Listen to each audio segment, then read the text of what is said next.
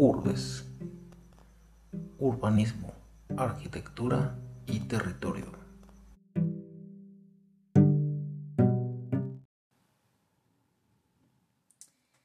¿Qué tal amigos? Muy buen día. Bienvenidos a otro podcast y a un nuevo capítulo. Iniciamos.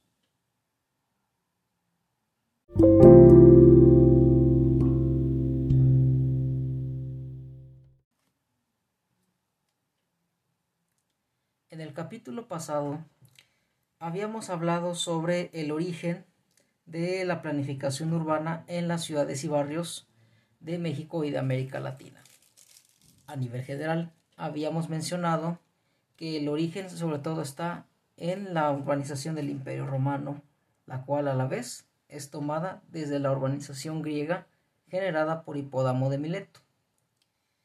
Habíamos concluido que a partir de la mezcla de la visión hispana, obtenida a partir de varias experiencias, entre la ciudad de los moros, así como los barrios judíos, y la instalación de un campamento militar para la conquista de Granada, que posteriormente se convertiría en la ciudad de Santa Fe, en la actual comunidad autónoma de Granada, generaría eh, la forma o la metodología con la cual los españoles en el continente americano, al momento de ir conquistando territorios, irían fundando ciudades, apegados a la, norma, a la normatividad y a la visión romana de que las ciudades civilizan, administran, controlan y en ese caso en específico evangelizan.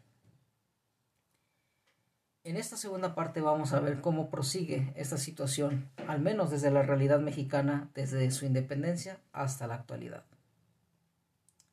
Como todos sabemos, el movimiento de independencia inicia en 1810, un 16 de septiembre de 1810, y culmina hasta el año de 1821 con la firma de los tratados de Córdoba. Básicamente eh, no habrá cambios relevantes en cuanto a la forma de ciudad y a la forma de vida que se venía acostumbrando en ese momento. Actores como Eduardo López Moreno nos mencionan que eh, el barrio es un elemento estructurador social, cito, y un territorio específico, el cual, como bien dice, está vinculado a una iglesia, a un templo, en donde sus habitantes viven alrededor de ello, desarrollan una forma de vida muy particular en el seno de su propia cultura.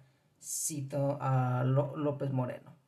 Por lo tanto, aquí en estos elementos es donde encontraremos la construcción de la llamada cohesión social que en estos sitios es bastante fuerte, así como lo que nosotros vamos a llamar el arraigo, es decir, el apego, el cariño, la identificación hacia un espacio y a sus elementos. En este caso, pueden ser edificios, así como prácticas. Estas situaciones se van a mantener, pero donde comenzará a haber cambios bastante importantes será en el momento en que entre las leyes de reforma, la cual será una parte clave, pero también habrá otra, que será la entrada del modelo de la colonia industrial a nuestro país. Explicamos cada una de ellas.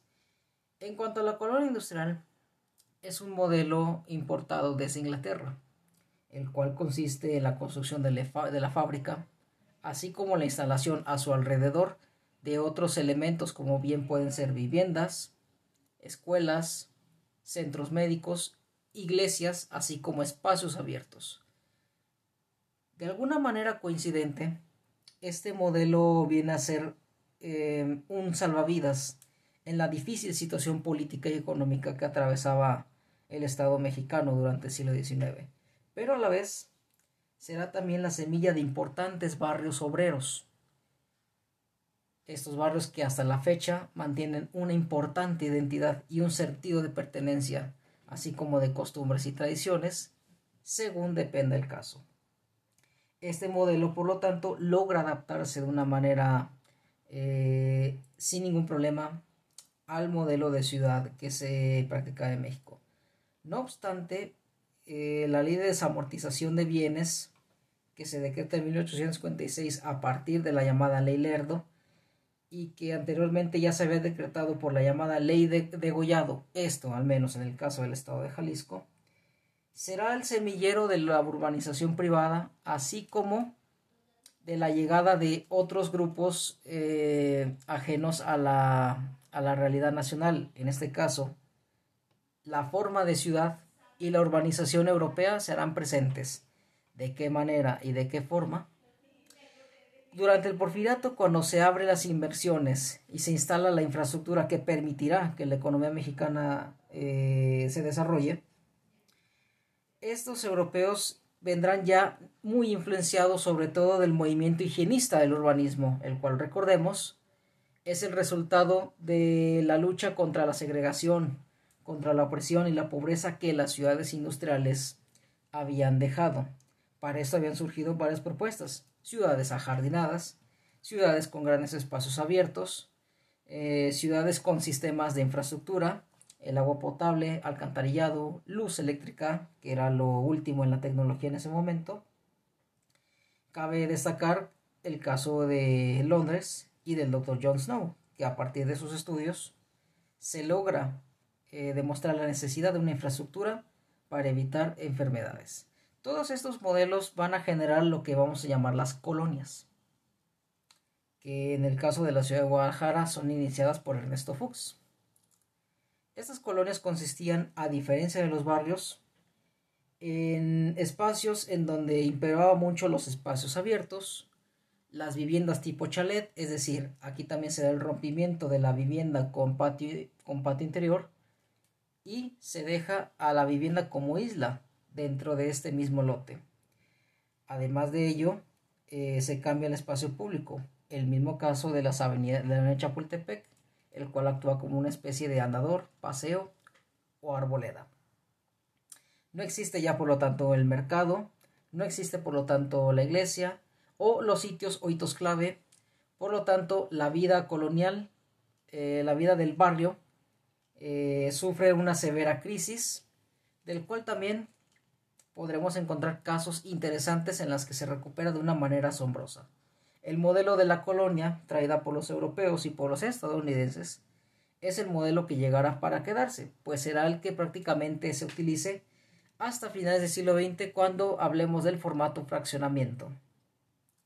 En el caso de los barrios, los últimos barrios, al menos en la ciudad de Guadalajara, hablamos del barrio de Santa Tere, que surge a partir de un proyecto de la colonia Villaseñor, es decir, de un proyecto que buscaba hacer eh, una colonia o traer el formato hacia una población popular. Lo mismo el barrio de la Sagrada Familia, cuya semilla es la colonia artesanos.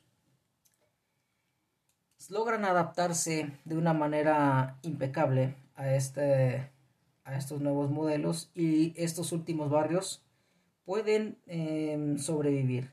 Surgirán otros, sobre todo lo podemos observar en el oriente de la ciudad, aunque no es eh, correcto descartar al oeste de Guadalajara, en donde casos como las fuentes o Chapalita también se basan en una importante cohesión social para el cuidado de sus espacios. Hoy en día lo que encontramos en la ciudad mexicana eh, y se puede decir que también en la ciudad latinoamericana es el modelo del fraccionamiento, que es similar al de la colonia en, muchas, en muchos aspectos, así como la instalación de los asentamientos irregulares, los cuales son parte del crecimiento de los, de los centros urbanos en estos lugares.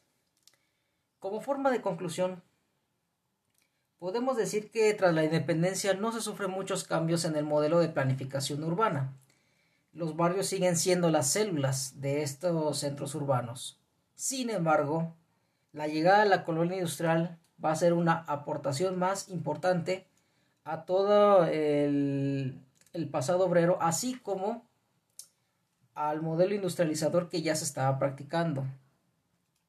Las leyes de reforma, en este caso la desamortización de bienes, vendrán a cambiar drásticamente la ciudad y pondrán la semilla necesaria para que en un futuro hablemos de un urbanismo privado, hablemos de un urbanismo que ahora está sujeto a los intereses económicos y que van a derivar en la colonia. mismo modelo que se practicará durante décadas y que se transformará en el fraccionamiento hoy eh, de un, en un modelo cerrado, típico del modelo estadounidense, y que convive mucho aún con los asentamientos irregulares, es decir, con personas que desgraciadamente no pueden acceder a una vivienda por los costos o los requisitos.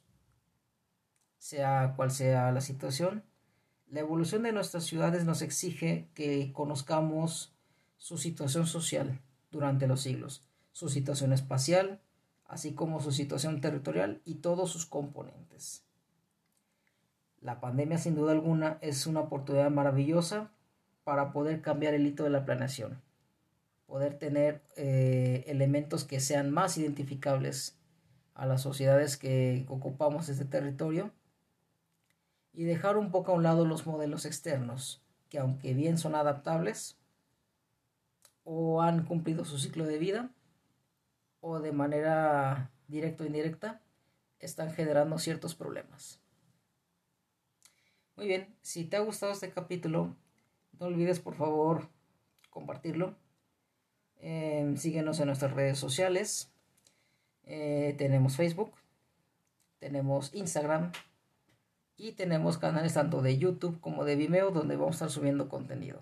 También te dejamos nuestra página web urbesgrupo.com en donde también podrás encontrar nuestros servicios y nuestros artículos. Sin más por el momento, se despide Jorge Navarro. Muchas gracias y buen día.